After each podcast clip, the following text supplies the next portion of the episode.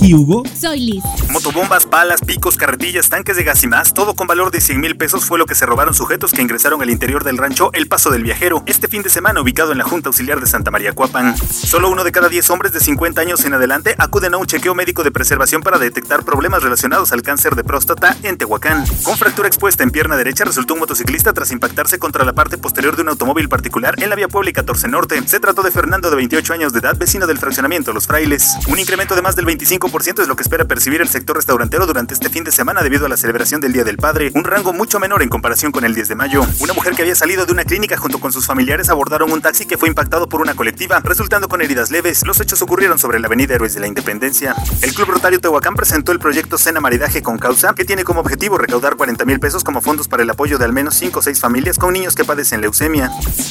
Más información en primeralinea.com.mx.